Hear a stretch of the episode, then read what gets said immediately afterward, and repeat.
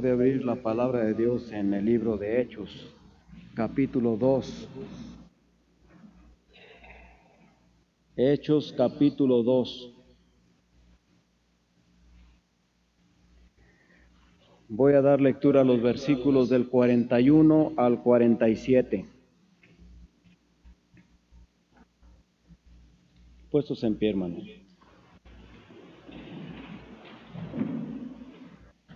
Así que los que recibieron su palabra fueron bautizados. Y se añadieron aquel día como tres mil personas. Y perseveraban en la doctrina de los apóstoles, en la comunión unos con otros, en el partimiento del pan y en las oraciones.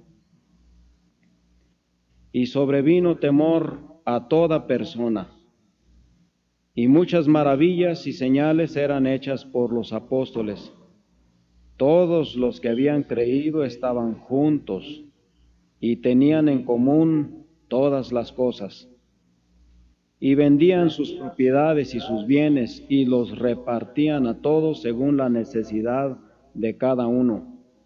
Y perseverando unánimes cada día en el templo y partiendo el pan en las casas, comían juntos con alegría y sencillez de corazón, alabando a Dios y teniendo favor con todo el pueblo y el Señor añadía cada día a la iglesia los que habían de ser salvos.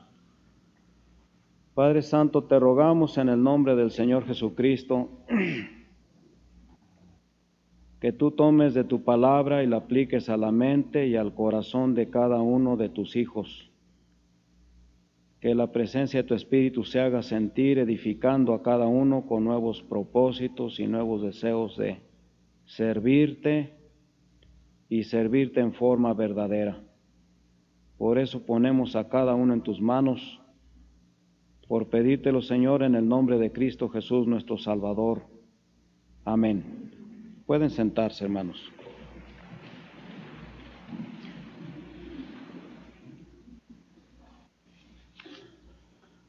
Ya los hermanos a través de muchos domingos han estado estudiando la doctrina de la iglesia.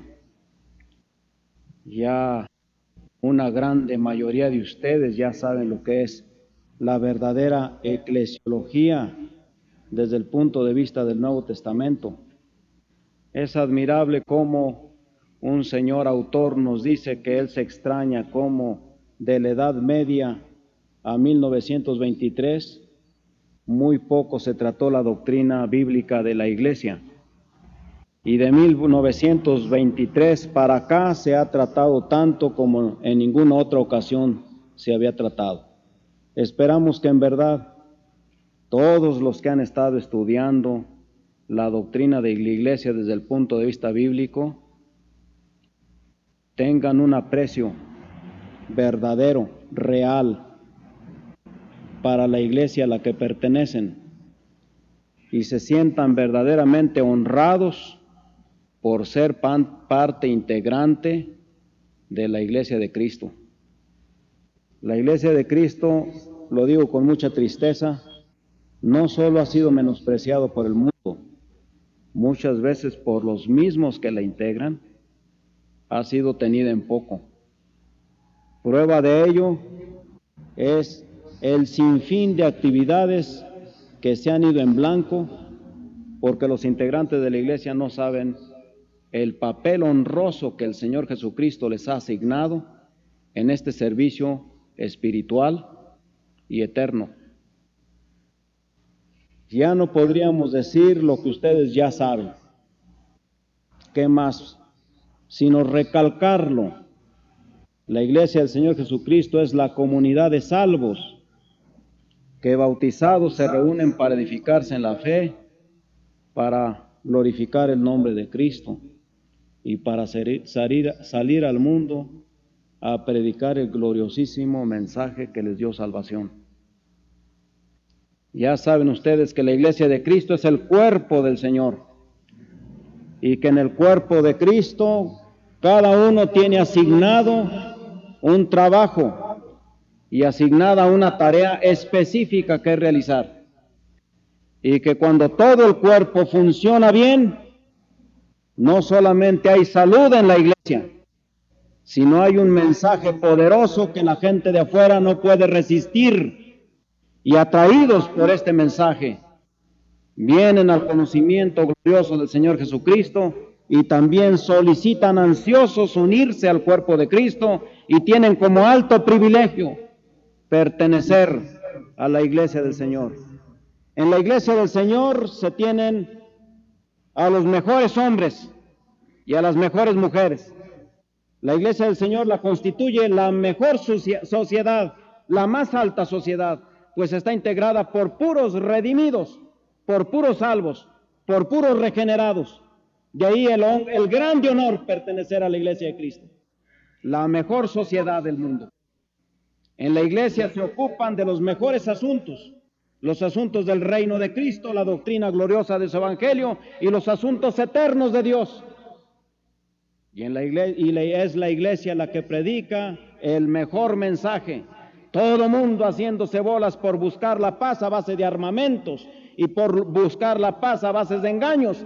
Cuando la iglesia del Señor Jesucristo predica el mensaje glorioso del príncipe de la paz, Jesucristo. Y ella como Jesús puede también entregar la paz no que el mundo da, sino la paz que solamente Cristo puede dar. Por eso es necesario, hermanos, una vez más, recalcar en estos pasajes que hemos leído que la iglesia del Señor Jesucristo tiene un mensaje gloriosísimo que entregar al mundo y lo entrega a través de tres corrientes que no pueden separarse jamás nunca. El día que se separan deja de ser iglesia de Cristo. La primera corriente es la corriente del compañerismo. Los hombres que rodeaban a la iglesia de Cristo fueron llenos de grande temor cuando veían ese grupo abigarrado de gentes de toda clase, toda cultura, todos colores, todos diferentes y sin embargo unos en Cristo. No es lo mismo Pablo que Pedro, ni es el mismo Pedro que Juan, ni Juan que Santiago unos pescadores, otros cobradores de impuestos, otros hombres amos entre las gentes y otros esclavos entre las gentes, y sin embargo unidos por un solo nexo, el amor en Cristo. Ese glorioso compañerismo que vivió la iglesia de Cristo en el siglo primero fue el, el, testimonio que el Espíritu del Señor utilizó para que las gentes, arrobadas por esa unión de amor, vinieran también a ligarse con el poder de Cristo en el amor de aquella congregación que fue más que inspiradora y que tenía un mensaje evangelístico real. La comunión de los cristianos siempre ha sido un atractivo para el mundo inconverso que está deshaciéndose y despedazándose entre sí. Y en la iglesia de Cristo no existe tal cosa. Amor, unánimes, un mismo corazón, una misma alma por eso es que el Señor Jesucristo en su oración pontifical decía, Señor, que ellos sean uno, como tú y yo somos uno. Y no cabe duda que el poder tremendo del Evangelio del Señor Jesucristo se vuelca a través de esta corriente de compañerismo cristiano. Cuando alguien rompe este compañerismo, está pecando contra Dios porque la escritura dice que pobrecito de aquel, porque el juicio de Dios caerá sobre aquel que trate de destrozar la unidad del cuerpo de Cristo, aquel que rompa el edificio glorioso donde el Espíritu Santo habita.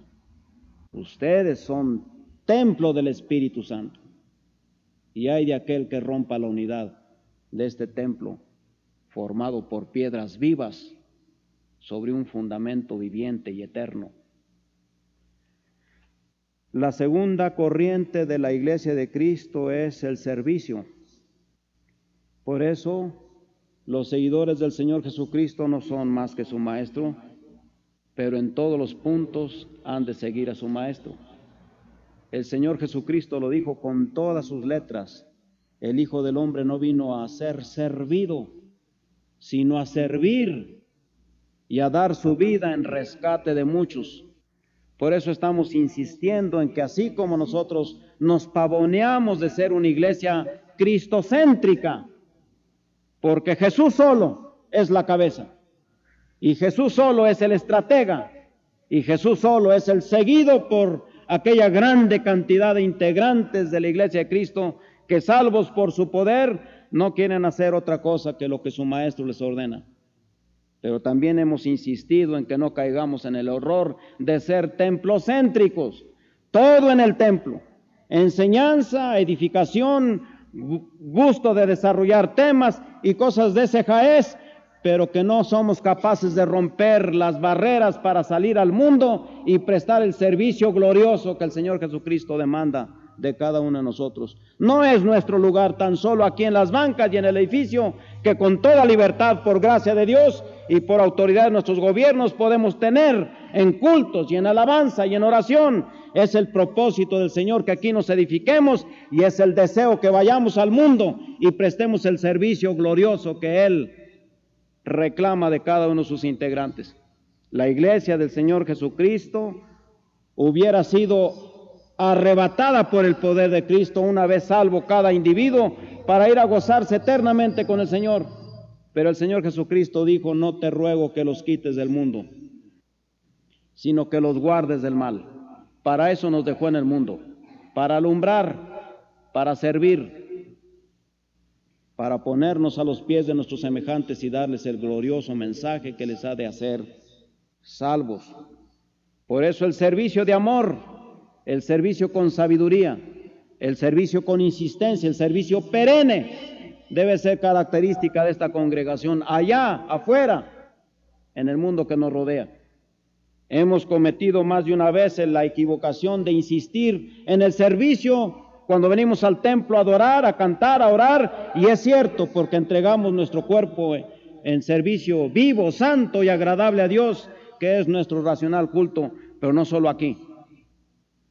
El servicio esencial de la vida cristiana está en el mundo, está en las tinieblas para alumbrarlos, está en la debilidad para fortalecerlos, está en la muerte para darles vida con el mensaje glorioso de Cristo. Y ese es servicio ciento por ciento cristiano que el Señor está esperando de cada uno de los que integramos esta iglesia.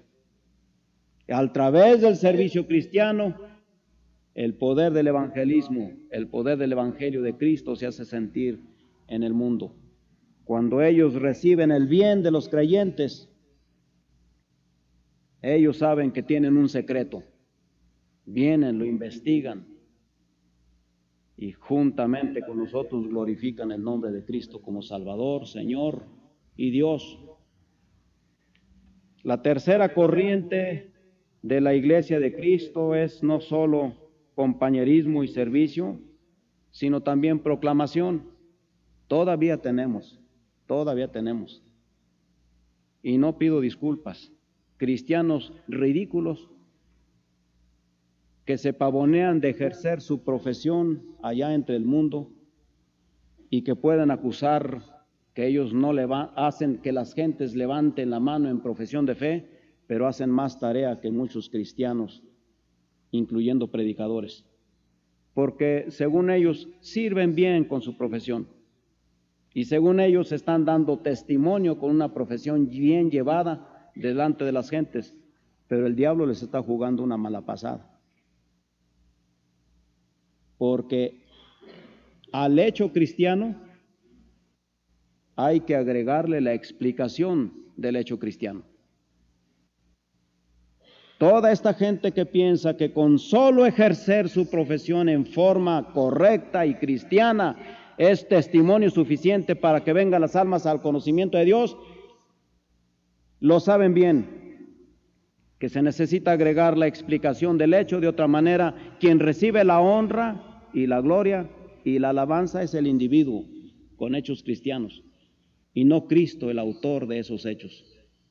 Por eso cuando se ejerce la profesión, sea la que sea, en forma correcta, y se ejerce una relación correcta con los demás, hay que agregarle la explicación que es el poder de Cristo Jesús,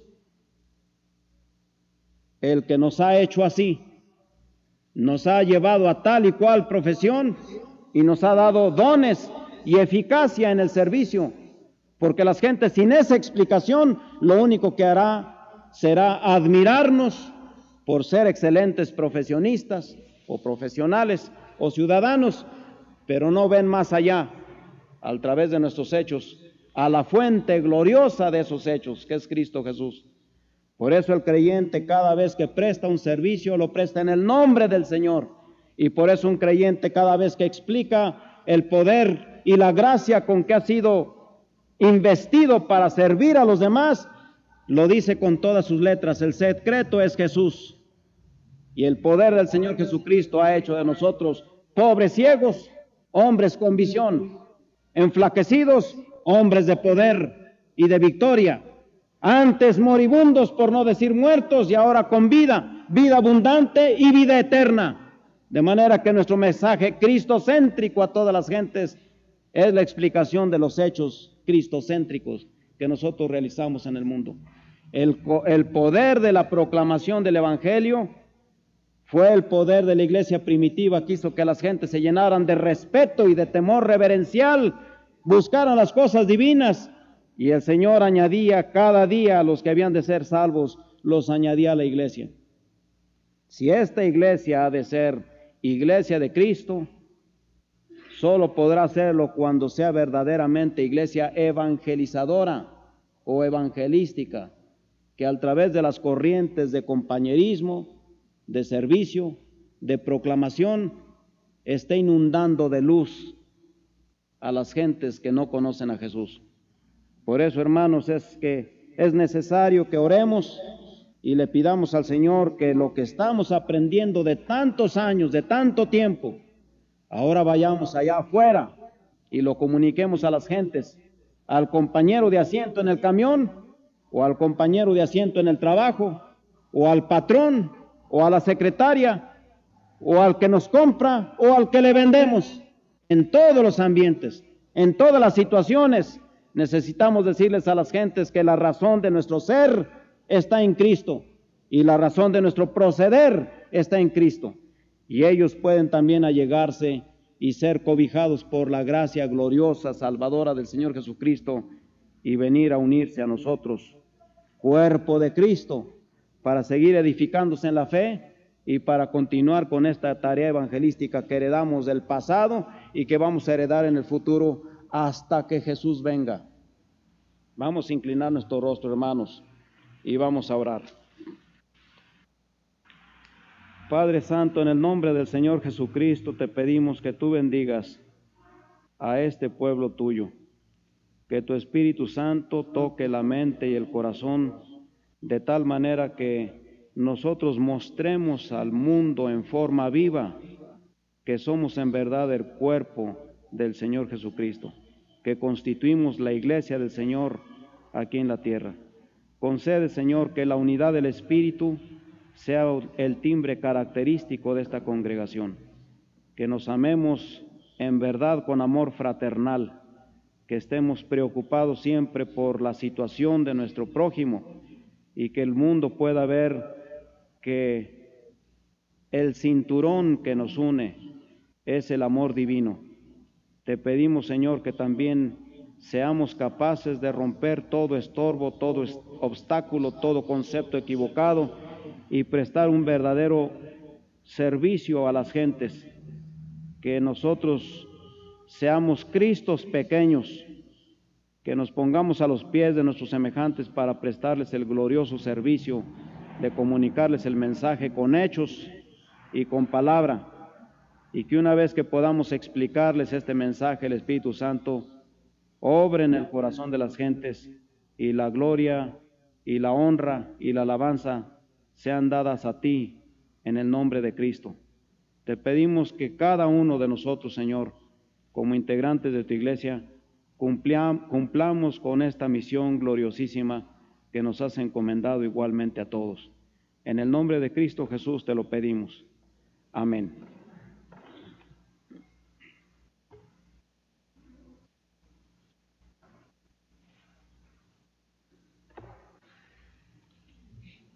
Vamos a ponernos de pie para despedirnos en oración y voy a suplicar que al concluir la oración salgan silenciosa y reverentemente de este lugar. Recuerden que Jehová está en su santo templo, calle delante de él toda la tierra. Y también así a los hermanos miembros que se van a quedar a la sesión, se queden, ya no salgan, se queden aquí para, para abreviar tiempo. Oremos. Bondadoso Padre que estás en los cielos, en la tierra y en todo lugar, te damos gracias en el nombre del Señor Jesús porque nos has permitido estar en tu casa alabando, bendiciendo y glorificando tu nombre. Te suplicamos, Padre, que ahora que nos retiramos, tú vayas con nosotros y demos testimonio de que tú moras en nuestra vida. Bendice, Señor, a cada uno de los aquí reunidos. Bendice a los hermanos que pasan por prueba. Bendice a nuestros visitantes. Llévanos con tu paz y con tu bendición y concédenos el gozo de volvernos a reunir más tarde en esta tu casa para seguirte alabando y bendiciendo en este tu día. Perdona, Señor, nuestros pecados. En el nombre de Cristo Jesús, nuestro bendito Salvador, te pedimos todo. Amén.